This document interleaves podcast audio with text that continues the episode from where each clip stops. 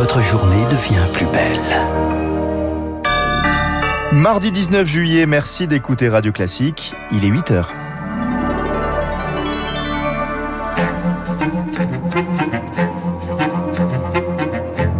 La matinale de Radio Classique avec Gaël Giordana. À la une de votre journal Charles Bonner, des milliers d'hectares dévastés, des flammes incontrôlables et des campings détruits. Les feux en Gironde ne sont toujours pas maîtrisés ce matin.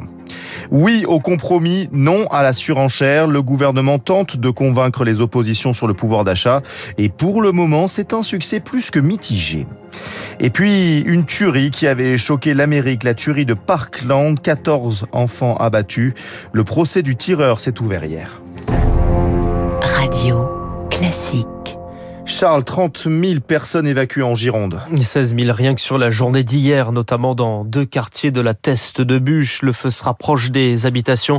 Bonjour Patrick Davé. Oui, bonjour. bonjour. Maire, de la Teste de Bûche, merci d'être avec nous ce matin sur Radio Classique. Vous êtes au poste de commandement, déplacé hier du, du zoo à l'hippodrome. La nuit a été encore compliquée. Ce matin, le feu ah est-il toujours en progression? Ben oui, oui, dans tous les cas, tant qu'on n'arrête pas, c'est qu'il progresse. Quoi, hein. Donc oui, ça a été compliqué. on a terminé à 4 heures du matin et à 7 heures, on était déjà là. Euh, parce que lui, il nous attend pas, hein, il dort pas. Hein. Donc c'était, ouais, c'était particulièrement compliqué. En plus, il y avait une, une petite écharge émotionnelle un peu différente parce que j'avais ma maison qui était en jeu. Euh, le, le, feu est arrivé sur un groupe de maisons et ça arrivait plein fer. Heureusement, encore une fois, euh, les services euh, de, de, de, du feu, les, les, soldats du feu euh, ont contenu, ont contenu les éléments cette nuit, mais le danger n'est pas totalement écarté. Aujourd'hui, la température baisse hein, dans la région, mais on attend des vents violents. Est-ce qu'on peut encore s'attendre au pire? Bah, on, s'attend au pire, on peut toujours s'attendre au pire. Le feu, c'est un des pires ennemis, quoi. Le feu, hein. c'est pas c'est pas un homme. Comme on est un homme, il peut, il peut réfléchir, avoir des remords. Lui, il n'en a pas, quoi. Il avance, il, brûle tout ce qu'il peut brûler, et il cherche à, brûler tout ce qu'il a à brûler. Donc on peut s'attendre au pire, bien évidemment. Mais à chaque fois, à chaque fois, euh, les, les, les, ces soldats du feu, ces guerriers, eux aussi, euh, ils réfléchissent comment euh, anticiper, comment l'anéantir. Donc là, cette nuit, nous avons eu des renforts, des renforts assez considérables parce que justement sur la zone dont je vous parle, il y avait un, un cordon de plus de 100 camions qui étaient positionnés, qui étaient en attente pour, pour contrer ce feu. Ce matin, il y a des travaux qui ont débuté pour pouvoir faire des zones de protection de 12 mètres euh, devant euh, les maisons qui sont, euh, qui sont en danger. Parallèlement, il y a une route qu'on élargit de 12 mètres aussi pour éviter que le feu saute. Bon, voilà, donc si, si, si, le feu, ben, lui, il avance inexorablement, ben, nous, on s'organise aussi inexorablement. Voilà. Vous, parlez des, des, pompiers ce matin, vous êtes à leur côté. Comment vont-ils? Bah, ils vont, euh, ils vont sur leur métier. Donc ce sont, c'est des guerriers, ils s'écoutent pas, quoi. Hein, ils s'écoutent pas, les mecs. Ils se disent pas, tiens, oh là là, j'ai un peu mal à la tête, j'ai un peu mal aux pieds.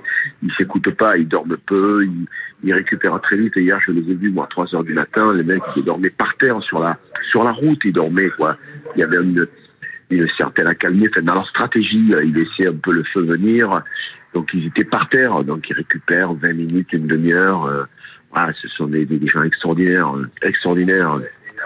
Merci Patrick Davé, merci beaucoup, maire de la Teste de Bûche, invité ce matin de, de Radio Classique depuis le au revoir, depuis le poste de commandement déplacé hier du zoo d'où les animaux ont dû être évacués. La Gironde touchée par un autre incendie près de Landira cette fois-ci, encore plus important avec 12 000 hectares brûlés, une circonférence de 48 km et là aussi des habitants évacués et une solidarité qui se crée. Yann Marot est le maire de Santerne qui coordonne l'aide dans sa ville. Depuis de nombreux jours, euh, nous étions disponibles pour aider autant que faire se peut, en fonction des besoins qui pouvaient être exprimés par les autorités compétentes et services du département et, bien évidemment. Le besoin, suite aux nombreux déplacements, était euh, une collecte en eau. Donc, nous avons décidé de centraliser un point de collecte à Sauternes. Les personnes peuvent venir à la mairie Nous organiserons probablement des points de livraison directe sur les lycées et collèges de Langon qui accueillent les déplacés et, les pompiers, mais les citoyens peuvent apporter euh, même une bouteille d'eau, nous prenons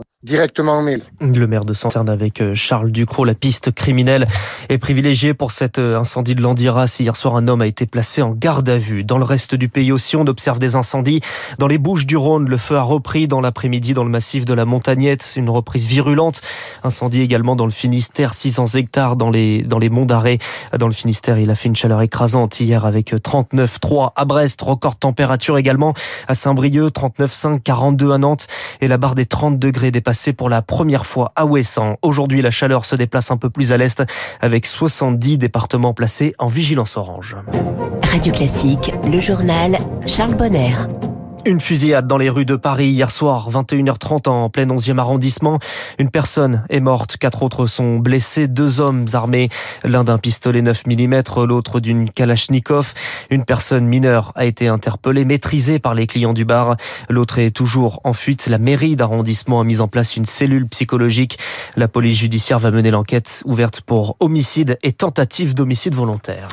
8h06, le gouvernement sur une ligne de crête à l'Assemblée. L'examen du projet de loi sur le pouvoir d'achat, l'exécutif veut pousser les oppositions au compromis car faute de majorité absolue, il faut des voix.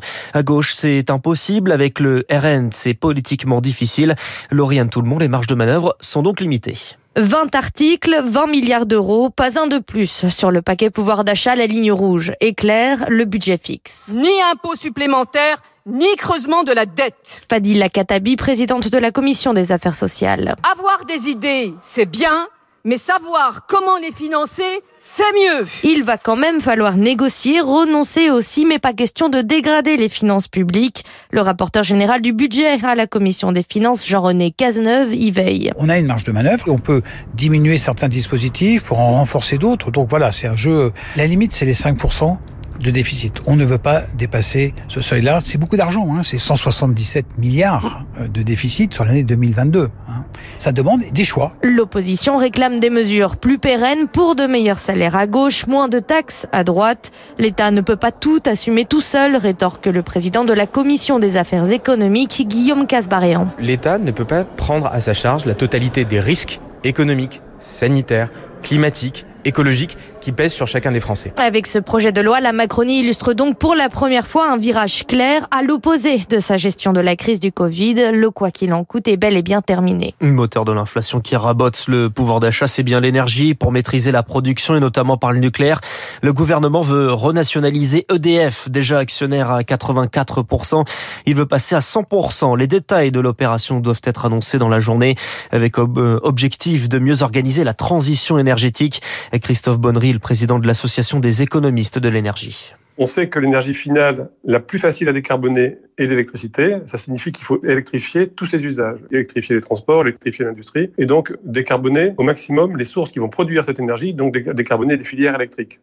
Et dans ce sens, la montée de l'État au capital d'EDF a une vertu, c'est que ça va rassurer les investisseurs qui euh, verront un engagement de l'État plus important et donc les taux des prêts auxquels ces investisseurs pourraient consentir devrait s'abaisser. Donc il y a une boucle vertueuse. Et je pense que c'est une décision saine qui s'explique de façon assez rationnelle sur le plan économique. Un propos recueilli par Eric Mauban. L'Union européenne continue son ouverture vers les Balkans occidentaux. Les 27 approuvent l'ouverture de négociations pour l'adhésion de l'Albanie et de la Macédoine du Nord. C'est l'une des pires tueries dans l'histoire des États-Unis, celle du lycée de Parkland. C'était en 2018. 14 élèves tués, 3 adultes. L'auteur de la fusillade, Nicolas Cruz, 19 ans, arrêté après la tuerie. Son procès a débuté hier. L'accusation d'un acte froid, calculé, prémédité dans un pays encore traumatisé par une autre fusillade. En mai dernier, à Uvalde, 19 enfants tués. Julie Drouin, Nicolas Cruz risque la peine capitale. Il a fallu près de trois mois pour sélectionner les douze jurés qui décideront du sort de Nicolas Cruz, aujourd'hui âgé de 23 ans. Ce type de procès n'est pas courant aux États-Unis, tant il est rare que les auteurs de tels carnages survivent à leurs attaques. Nicolas Cruz a plaidé coupable pour le meurtre des 14 lycéens et trois adultes. Il a également présenté ses excuses aux familles de victimes. Si ses avocats veulent plaider la folie, l'accusation devrait insister sur la nature préméditée du crime en raison d'une vidéo enregistrée avant son passage à l'acte. En 2018, 2018, l'attaque de Parkland avait suscité une immense émotion et une mobilisation record pour réclamer un meilleur encadrement des armes. Un million et demi de personnes ont défilé. En vain, aucune réforme législative n'a été adoptée. Les ventes d'armes à feu ont même continué d'augmenter. Et depuis le début de l'année, trois nouvelles fusillades sont venues endeuiller le pays, dont celle dans une école primaire du Texas qui a coûté la vie à 19 enfants. Julie Droit. Le sport sur le fil, les Bleus au féminin accrochés hier. Dernier match de poule de l'Euro contre l'Islande et match nul 1-1, peu d'incidence sur la suite puisque la France était déjà qualifiée pour l'écart. Ce sera samedi soir à 21h contre les Pays-Bas. Et puis avis au gourmand, direction Copenhague pour votre prochaine escapade. C'est là que se trouve le meilleur restaurant du monde, le Géranium. Le premier restaurant français dans ce classement, c'est le septième dans le 11e arrondissement de Paris, classé 22e mondial. Merci Charles Bonner. On va savourer dans un instant les l'édito politique de Guy.